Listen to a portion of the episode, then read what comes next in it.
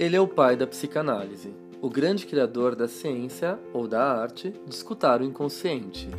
Muitas pessoas nutrem uma relação de amor e ódio por ele, tal como ele próprio apresentou quando delineou o complexo de Édipo. O fato é que é impossível passar por seus textos e continuar sendo a mesma pessoa. Na verdade, o mundo nunca mais foi o mesmo depois das descobertas de Freud. Eu sou Alexandre Patrício de Almeida, psicanalista, pesquisador, mestre e doutorando em psicologia clínica pela PUC de São Paulo e professor universitário. Eu sou Felipe Pereira Vieira, psicólogo, psicanalista, pesquisador, mestrando em psicologia clínica pela PUC de São Paulo. E juntos iremos apresentar as ideias centrais desse homem genial que foi Sigmund Freud, no nosso novo quadro Café com Freud. O nosso intuito é tentar explicar alguns conceitos teóricos articulando com a atualidade, procurando ajudar você a compreender as construções do nosso mestre de Viena. Ah, os episódios inéditos saem todos os sábados.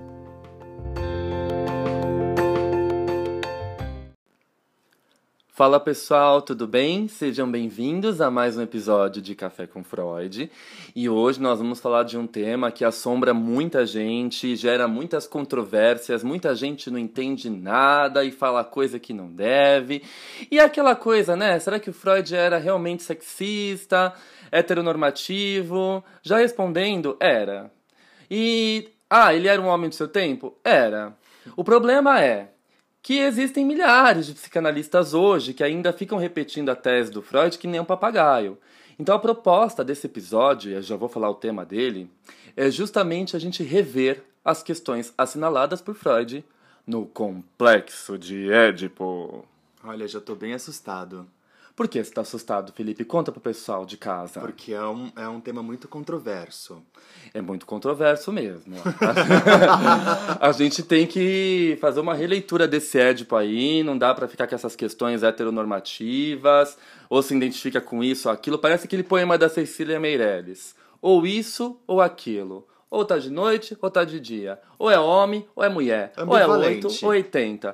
É, não, né? Esquizoparanoide. Esquizoparanoide, total, clivado ali, né? Isso ou aquilo. Vamos tentar compreender, trazer esse Ed pra contemporaneidade, para as novas configurações de sexualidade, de gênero. Vamos tentar trazer isso pro debate, né?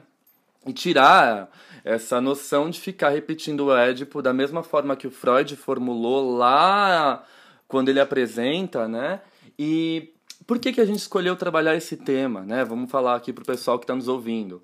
No nosso último encontro do Café com Freud, aliás, a gente tem recebido devolutivas incríveis, gente. De novo, eu queria agradecer vocês pela audiência, pela devolutiva, pelo que vocês escrevem para nós. Sim. É, tanto carinho, sabe? Pessoas falando, nossa, eu ouço vocês e faz sentido com a minha própria análise pessoal. Tenho recebido aí é, devolutivas do pessoal da Sociedade Brasileira de Psicanálise de São Paulo. Me sinto muito honrado da gente estar tá sendo ouvido aí por vários públicos, sabe? É, isso é muito gratificante para o nosso Sim, trabalho. Vocês perceberam que a gente está falando super rápido, né? Ou seja, estamos bem animados. Obrigado pela devolutiva. ah, a gente está animado mesmo. Então, só para explicar para o leitor por que, que a gente. Para o leitor e para o ouvinte, ah. né? Olha o ato falho. Você está fazendo muitas leituras ultimamente, compreendemos. E eu acho que também no meu ato falho está implicado o desejo de que as pessoas leiam esse texto, que é fundamental. Não fiquem só na escuta do podcast, né? Então, tem algo aí no meu ato falho implícito. Bom, e aí, pessoal, por que, que a gente vai trabalhar o Édipo hoje? É, porque a gente trabalhou no último encontro, né? Como a gente acabou de falar, a segunda tópica, o eu e o isso. E em 1924, Freud publica um texto muito importante para a história da psicanálise, chamado A Dissolução do Complexo de Édipo, em algumas traduções, ou, na tradução mais nova, e é essa que nós vamos utilizar, publicada pela editora Autêntica nas Obras Incompletas de Sigmund Freud, é o livro Roxo, da, é, traduzido pela Maria Rita Salzano Moraes, e o nome do volume é Neurose, Psicose, Perversão, tá? das obras incompletas de Sigmund Freud, da editora Autêntica. É esse texto que nós vamos utilizar para o encontro de hoje, essa versão de tradução. E eles traduziram como o declínio do complexo de Édipo, bem diferente de dissolução do complexo de Édipo, tá? E a gente vai falar a respeito disso também. Antes, vamos fazer aquela clássica introdução história, é, histórica, né? Quando aparece o Édipo pela primeira vez, como que o Freud começa a problematizar o Édipo, da onde que ele tira essa ideia. Se surge da cartola. Se surge da cartola, se é algo que já vem sendo é, elaborado ao decorrer de suas construções. Mas olha, o importante é assim, eu acho que o Édipo ele aparece desde as correspondências do Freud com Fliss, lá em 1890 e bolinha, Sim. sabe? É, ele vira e fala assim pro Fliss, querido Fliss, é, passou pela minha cabeça que um dia eu desejei a minha mãe e quis matar o meu pai. E digo mais, eu acho que esse conflito passa na cabeça de todas as crianças. Então a gente está falando de 1890 e pouco, não me lembro ao certo de quando é essa carta, mas é importante a gente ver que esse raciocínio já está presente, muito ligado com a própria história do Freud, assim como a, a, grande parte de sua obra. Né? Então faz parte das vivências dele, da história dele, dos pensamentos dele. A gente percebeu o quanto a interpretação dos sonhos ela traz muito mais sonhos do Freud do que sonhos de outros pacientes, de outras pessoas conhecidas dele. Né? Então, à guisa de uma introdução histórica, eu vou situar vocês um pouquinho quando nasce esse termo complexo de Édipo, tá? Uh, embora a noção do complexo de Édipo ainda não apareça como tal que a gente vai explicar aqui, na primeira edição dos três ensaios sobre a teoria da sexualidade em 1905, e vamos lembrar que os três ensaios, inclusive, tem um episódio do Freud, do Café com Freud, sobre a sexualidade infantil, que a gente recomenda que vocês ouçam.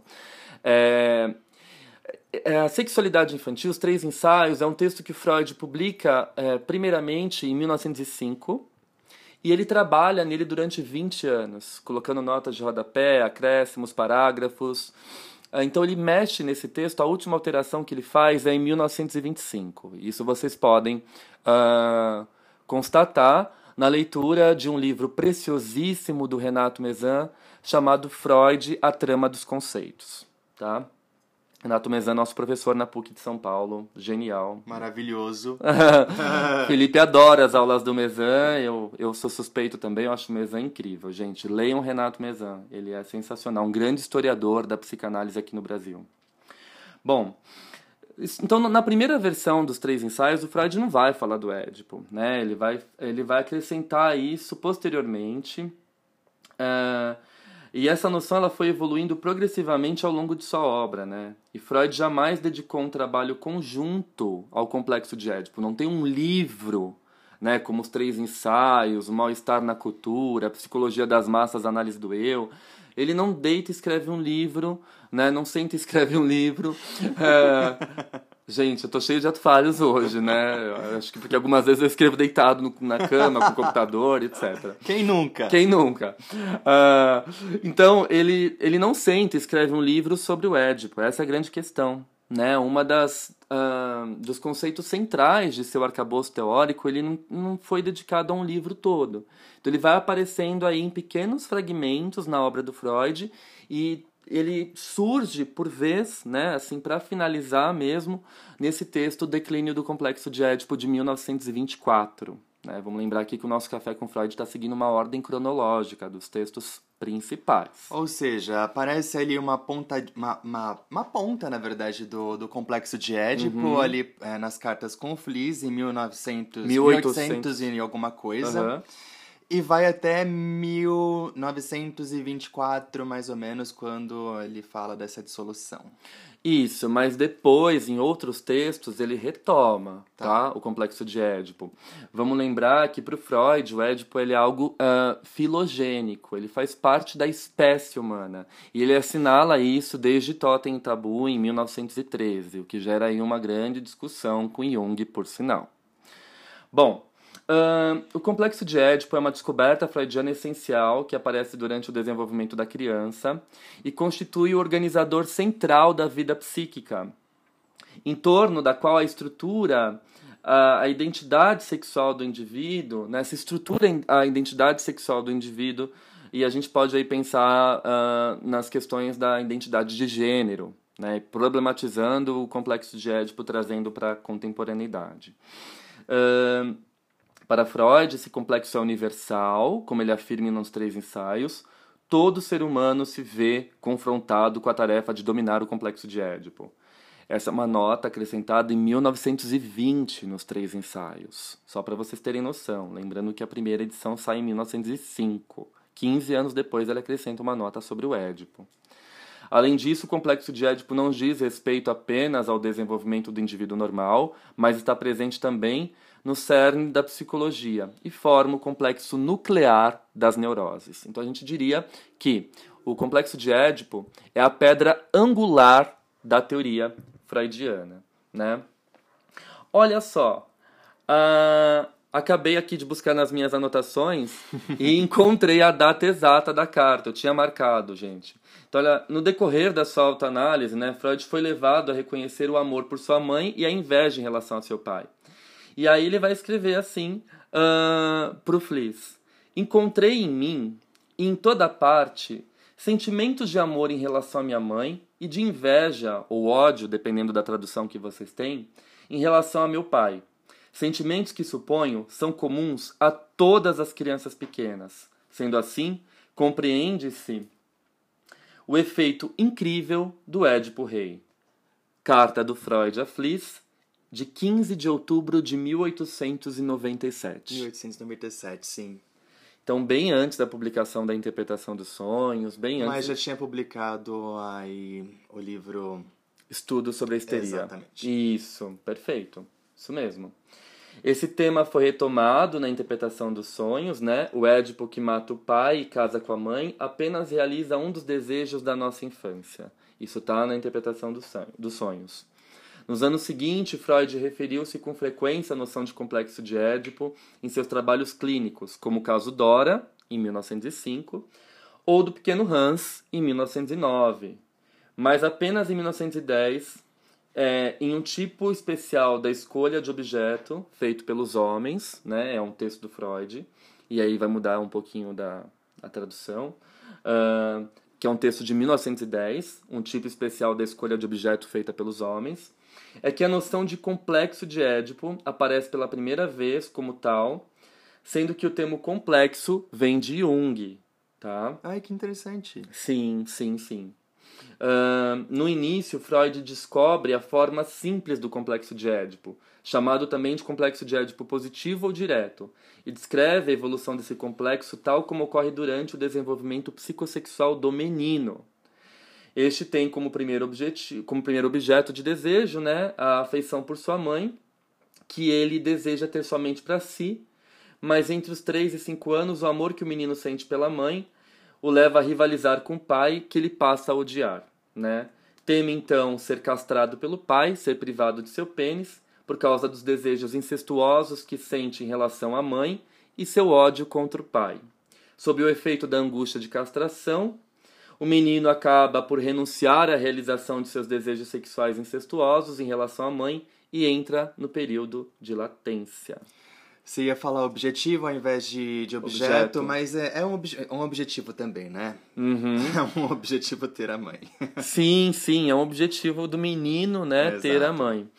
E aí fica aquela visão, né? Primeiro Freud vai falar dessa crença universal do falo, né? Do pênis. Vamos lembrar que o falo para o Freud é o pênis. Exato. É, o Lacan vai trazer esse conceito depois como significante. Aí o falo pode ter uh, diversos sentidos a partir dessa noção de significante.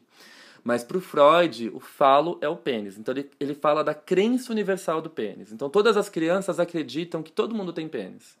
E isso vai gerar um conflito psíquico muito grande na cabecinha da criança. Sim. Tanto para o menino quanto para a menina. Uhum. E é exatamente isso que a gente vai falar no próximo bloco.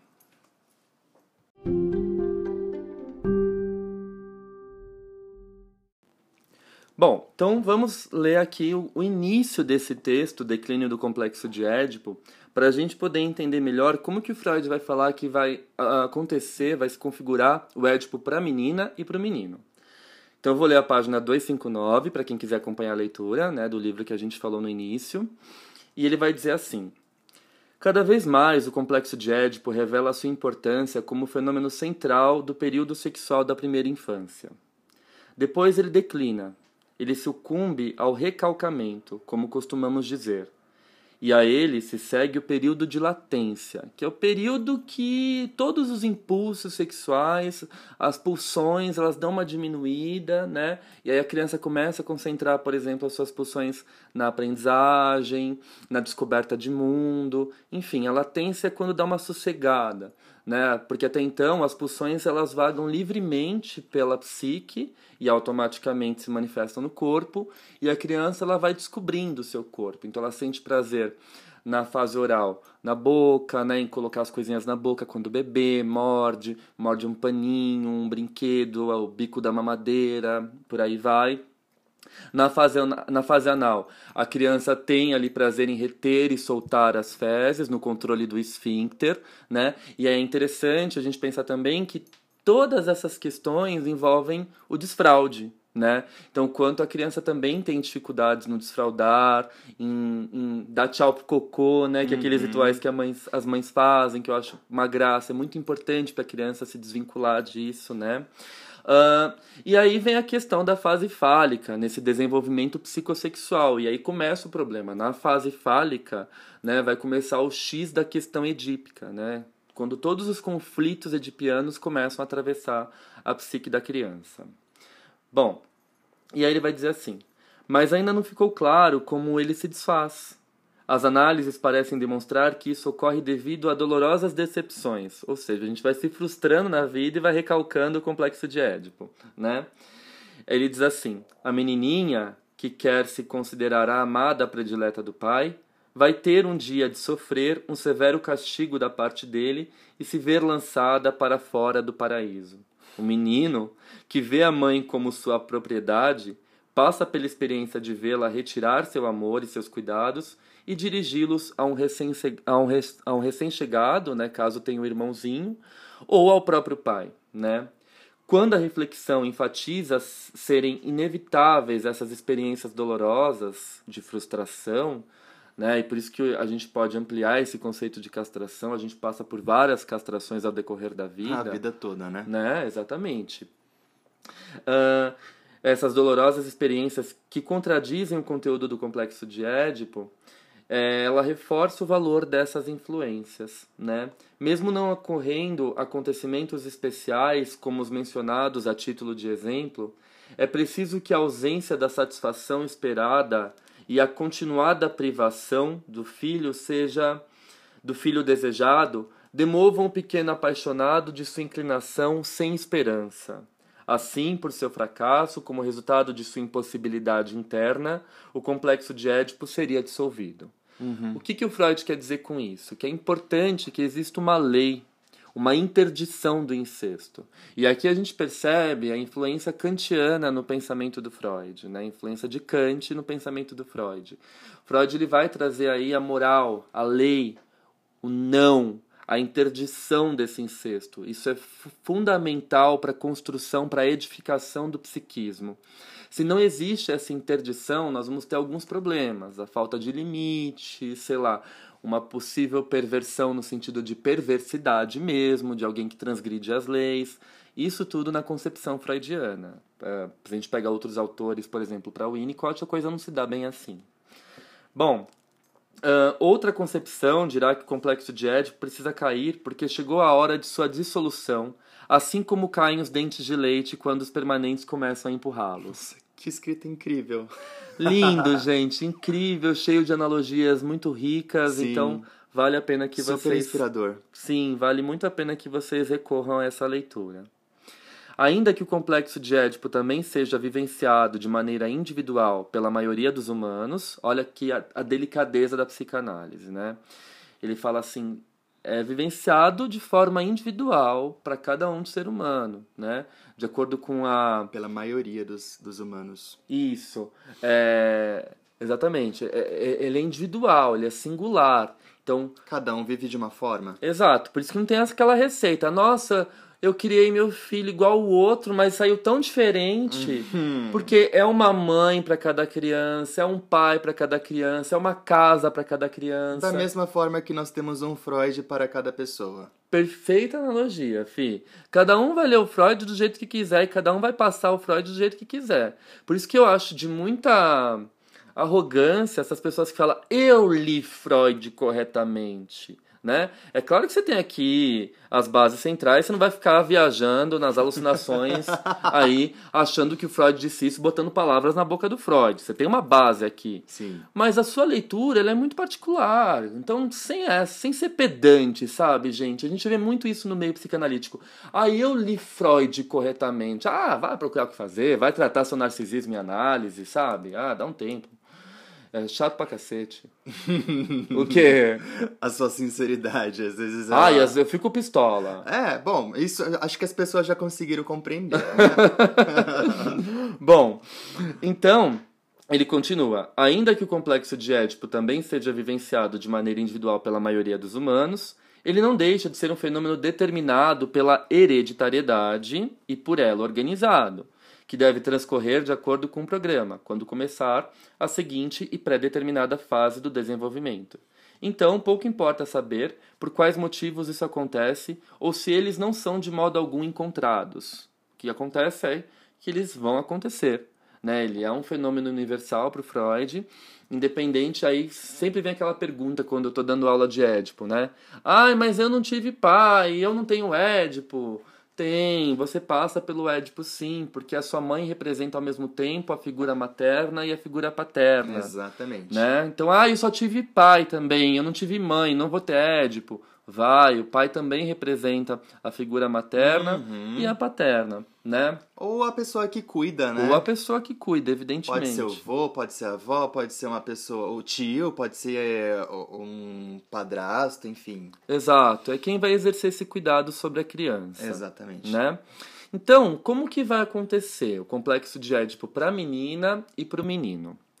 Bom, Freud vai falar assim: na fase fálica, então, o menino se acha todo poderoso, se acha o dono do falo, e aí fica completamente apaixonado pela mãe e começa a rivalizar com o pai. Ale, só uma, uma perguntinha. Essa fase fálica, ela se dá início aproximadamente de qual idade? Olha, é, existem autores que falam que a partir de, sei lá, dois anos e meio, três anos, né? Tá. O desenvolvimento psicossexual está cada vez mais precoce. Mais ou menos aí. Tá. É, com três anos já, já é perceptível e ela vai durar até os cinco anos. Beleza. Tá? É, então, o menino começa, nossa, ele descobre que ele tem o falo, que ele é potente, que eu falo, nossa, vou, vou conquistar essa mãe. Com... E aí é a fase que a criança começa a desenhar ali espada, árvore, brincar com coisas pontiagudas, arma, né? Um, bom, ia fazer uma piada a respeito da presidência, mas não vou, vou, vou me resguardar, vou me certo. manter, né? Uh, essa fixação por armas, por tiro, tá tudo explicado na fase fálica, né? É, é, é o poder, né? É, ou, ou a, a, imaginação de que você tenha. Assim, ou a falta dele. É, o que a gente não tem, a gente fantasia, né? Perfeito, isso mesmo. Bom, e aí o que acontece?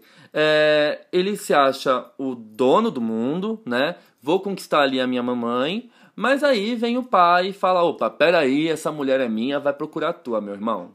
E aí, e aí o, o pai começa a separar o menino da mãe, né? Falar, ó, não, não vai dormir na cama hoje, não sei o que lá, vai dormir no seu quarto, né? E o menino fala, poxa, eu queria tanto, né? E aí ele começa. eu fico imaginando se fosse realmente assim, né? Poxa, eu queria tanto a mamãe, né?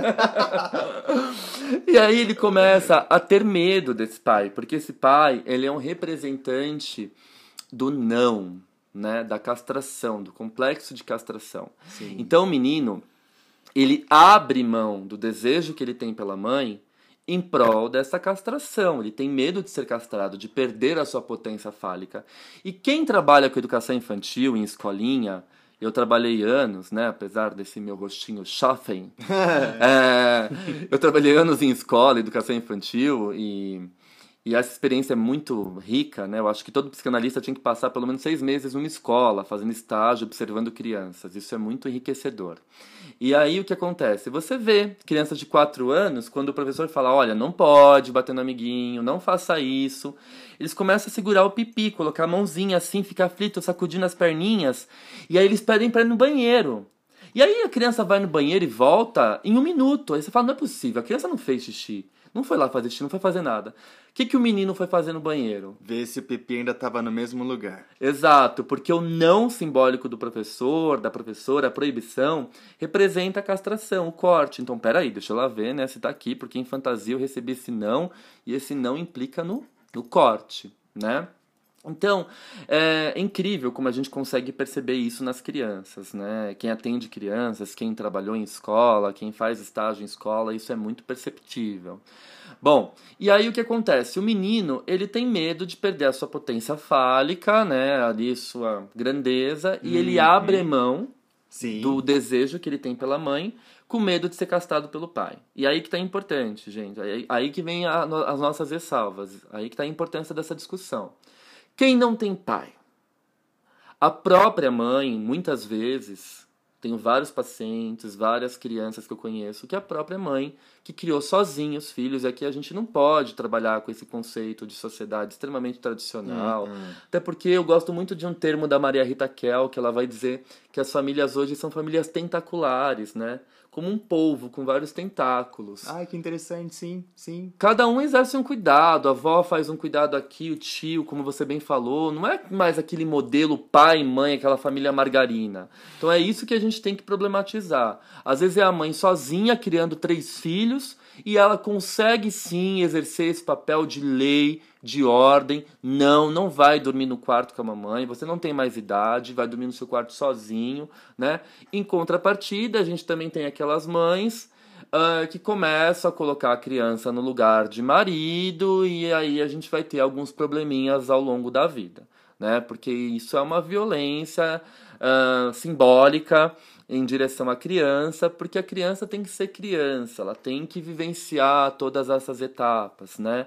É, então, se a mãe começa a colocar a criança no lugar de marido, algo ali na sua configuração psíquica vai ser balançada. Bom, temos um problema nessa mãe, né? Algo que tem que ser analisado, né? Sim, sim. Existe aí uma falta e eu acho que isso deve ser levado em consideração. Total, total. E a mesma coisa o pai também, né? também, né? Que não sabe estabelecer limites. E aqui a gente abre para uma discussão que não tem como fechar, hum. mas só vou lançar interrogações para vocês. O quanto essas recomendações que a gente vê na internet, né? Não, não diga não pro seu filho, isso vai traumatizar, hum. né? Não faça isso com seu filho. Sei lá, não, aí os pais ficam perdidos. Caramba, eu tenho que impor uma lei, uma ordem, ou eu tenho que deixar meu filho fazer o que ele quer? E aí, pais perdidos, crianças perdidas, mas não vamos entrar nessa discussão. Esse episódio, ou melhor, assunto para um novo episódio. Né? Adorei o ato falho. é tão importante o assunto que o episódio vem na frente, né? Então, esse assunto é pro episódio urgente. Nossa, e duraria uma hora, sem dúvidas. Total, total. Acho que dá para até a gente chamar alguns convidados que trabalham com educação, alguns psicanalistas né, que trabalham com essa relação uh, pai-mãe, a relação familiar, para a gente poder discutir isso. Mas é interessante a gente pensar nesse conceito, né? E o quanto essa pós-modernidade uh, gera aí algumas consequências nas formas de ser e de estar das crianças. Né? Talvez né? descobramos ali depois de algum tempo, né? Daqui a alguns anos. Eu acho que a gente já está descobrindo. Essa ausência de limites aparece muitas vezes aí, sei lá, em relacionamentos abusivos, em crimes extremamente agressivos, principalmente em relação à mulher, né? Homens machistas que vão lá, é você é minha propriedade, né? Eu sou seu dono. Hum, não me conformo de você me dar um... a ausência do não, né? Exato. Não me conformo de você me dar um pé na bunda, vou lá e vou me vingar, né? E aí a gente vê essas atrocidades que a gente é obrigado a, a ler e a presenciar cotidianamente. Nossa, que bosta, né? Horrível. Bom, o Freud ele se baseia muito no menino e nessa crença universal do pênis, do falo, para poder construir o Édipo. Isso já faz dele, já torna ele ali um, um, um, cara meio machista em relação a essa perspectiva. Porque se a gente pega a Melanie Klein, aqui a gente recomenda que vocês ouçam todos os episódios de Café com Klein, ela não vai falar, ela nem trabalha com a fase fálica. Primeiro que ela fala, o primeiro objeto de desejo que a gente vai ter que lidar com ele durante toda a vida é o seio. Eu né? acho que ela tá certíssima. e aí o seio ele entra também como um símbolo, né? Porque não é o seio, o seio em si, a mãe que amamenta. Ou seja, o primeiro falo da vida é a mãe. Não adianta. Sim. Né? Então ela meio que dá uma, uma reviravolta nessa teoria freudiana. Bom, gente, uh, pra menina, como é que isso vai acontecer?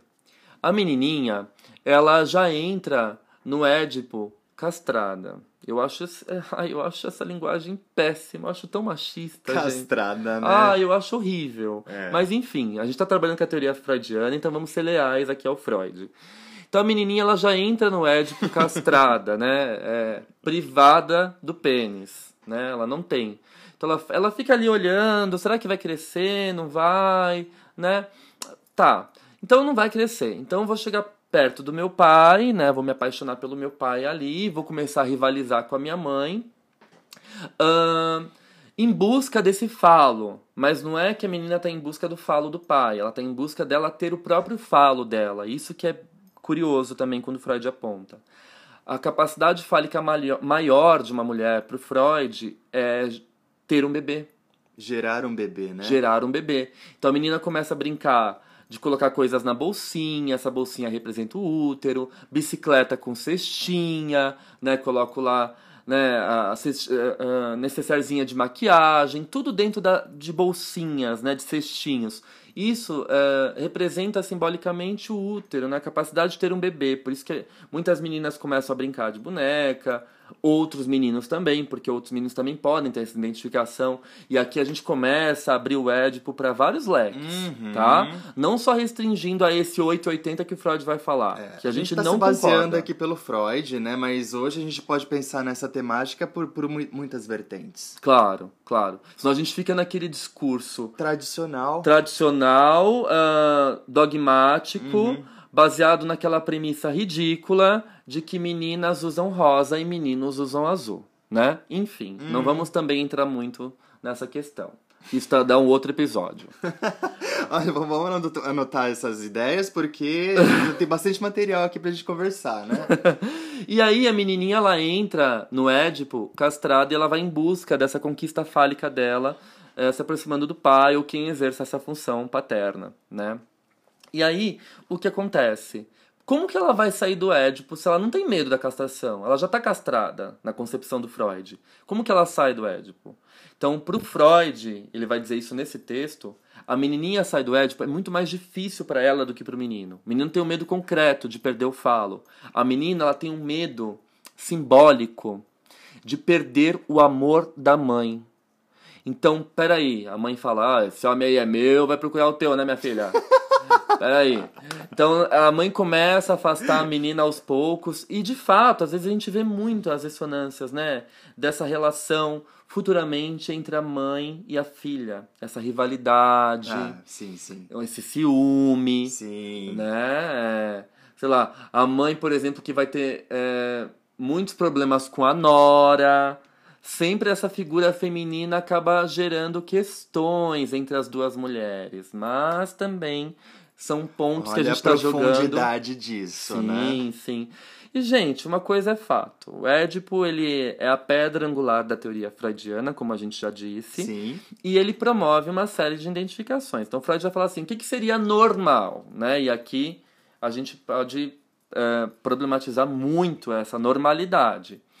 O menino sai do Édipo, se identifica com o pai, e deseja o objeto que é a mãe, então ele vai desejar outras mulheres no futuro. Perfeito. E a menina se identifica com a mãe e deseja objetos como o pai no futuro.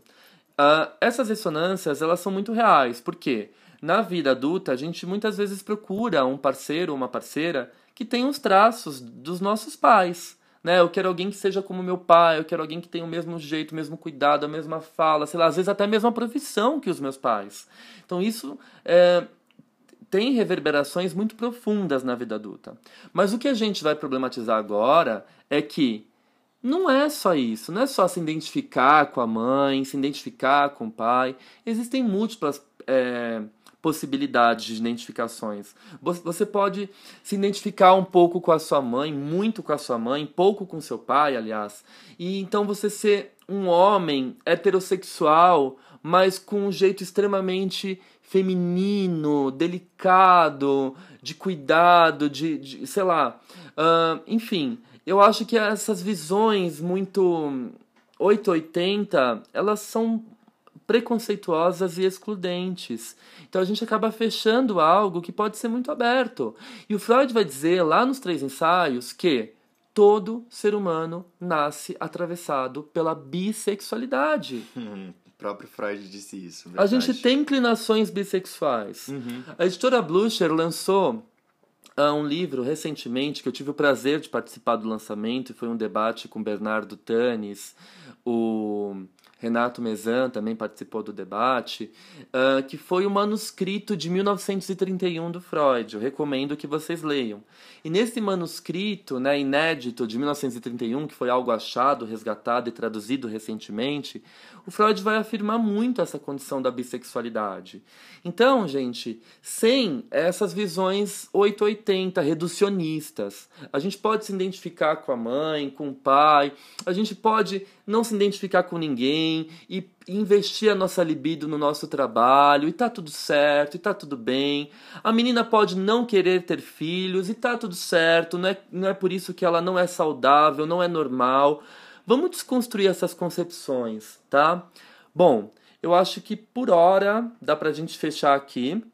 Nós vamos para o próximo bloco que eu vou ler uma passagem final desse livro, desse texto, Declínio do Complexo de Édipo, e lançar mais algumas discussões. Bora!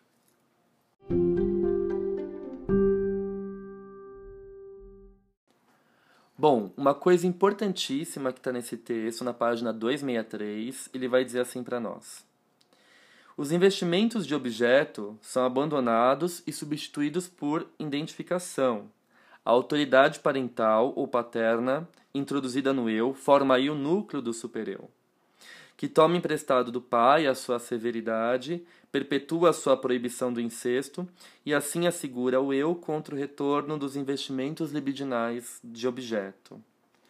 Os anseios libidinais pertencentes ao complexo de Édipo serão em parte dessexualizados e sublimados, o que provavelmente ocorre em cada transformação e identificação, e em parte inibidos quanto às metas e transformados em moções de ternura. Né? Então ele vai dizer que aos poucos é, toda essa lei, esse não feito tanto pela figura materna quanto paterna, como a gente disse aqui, não se limitando ao pai, como Freud coloca, porque ele está falando de outra família, de outra realidade, é, esse não vai, vai formar o núcleo do supereu, né? Uhum. O não pode, quando eu estou ali fazendo alguma coisa errada, opa, peraí, bate a minha consciência, não vou fazer, né? Então é importante também que haja essa interdição e isso a gente concorda com Freud, né? Essa moral ela tem que ser, embora não colocada, imposta como uma autoridade, não, aliás, como uma forma autoritária, né? Mas ela tem que ser colocada, gente, porque limites são necessários, senão a gente não vive em sociedade, né? Então, para a gente poder viver minimamente de forma harmonizada, a gente precisa é, desses limites. Saber que a gente não pode sair por aí fazendo ou falando tudo. E que sim, tem coisa que é muito close errado e não dá para você ficar defendendo, ficar apoiando ou ficar manifestando. Opinião deixa de ser uma opinião quando você agride a integridade do outro. É, vira uma baderna, né? E é isso que as pessoas não sabem hoje na Terra Sem Lei, que são as redes sociais. Nossa, excelente exemplo. É só você entrar nos comentários de alguma postagem famosa. Exatamente, exatamente. Alguma postagem que ganhou repercussão, né? Uhum. Enfim. Bom, uh, o que a gente traz agora para a gente pensar? Primeiro, o Édipo ele vai ter ressonâncias aí para cada autor de um jeito. O Winnicott vai considerar o Édipo na mesma idade cronológica que o Freud considera, mas para ele o Édipo vai ter é, total ligação com o estágio do concern, stage of concern, que recebeu a tradução de estágio da concernência, que quando a criança começa a se apropriar a, através da elaboração imaginativa corporal, dos seus impulsos agressivos destrutivos e passa a ser capaz de lidar com ambivalência. O que é essa ambivalência? Saber que eu amo e odeio o meu pai, ao mesmo tempo saber que eu amo e odeio a minha mãe. E saber lidar com ambivalência implica em maturidade, implica nas nossas relações futuras. Não dá para você enxergar uma pessoa totalmente como boa, totalmente como má. A maturidade implica em você ver o lado bom e mal de todas as pessoas. Uhum. Por isso que a sociedade está tão adoecida. Porque é 880, Uhum. né? Então parece que a gente não atingiu um grau de maturidade para enxergar que algumas pessoas podem ser realmente boas e más ao mesmo É, tempo. não sabem lidar com a ambivalência, né? Total. E por isso não se responsabilizam. E por isso não se responsabilizam, exatamente. A conquista dessa ambivalência é reconhecer a alteridade e se responsabilizar por seus impulsos agressivos destrutivos. Para Klein, ela vai entender o, o, a relação com o seio, a relação com a mãe, como ah, a primeira triangularidade edipiana. A gente falou isso no Café com Klein. Ou seja, se o seio não está comigo agora, está com outra pessoa. Já surge na cabecinha do bebê precocemente uma triangularidade. Então já começa a ter uma noção de rivalidade, enfim. Então, para Klein, ela traz a concepção de ah, conflitos edipianos precoces, né? Sim. É, o estágio inicial do conflito edipiano é o texto Exatamente. dela. Sim, sim. E é interessante a gente ver como cada autor vai dando um contorno e um olhar próprio para a teoria do Freud, que é o, o tronco, né? E aí vai nascendo os ramos, como o livro muito bem escrito do Renato Mezan, O Tronco e os Ramos, vencedor do Prêmio Jabuti de 2014. Bom, uh, pro Lacan, ele vai trabalhar muito com essa questão do falo, do todo e não todo, né? Do gozo fálico e a mulher como não toda, que ela pode percorrer esse gozo saindo dessa relação toda, né? Ela pode se localizar fora, ela não fica restrita ao gozo fálico.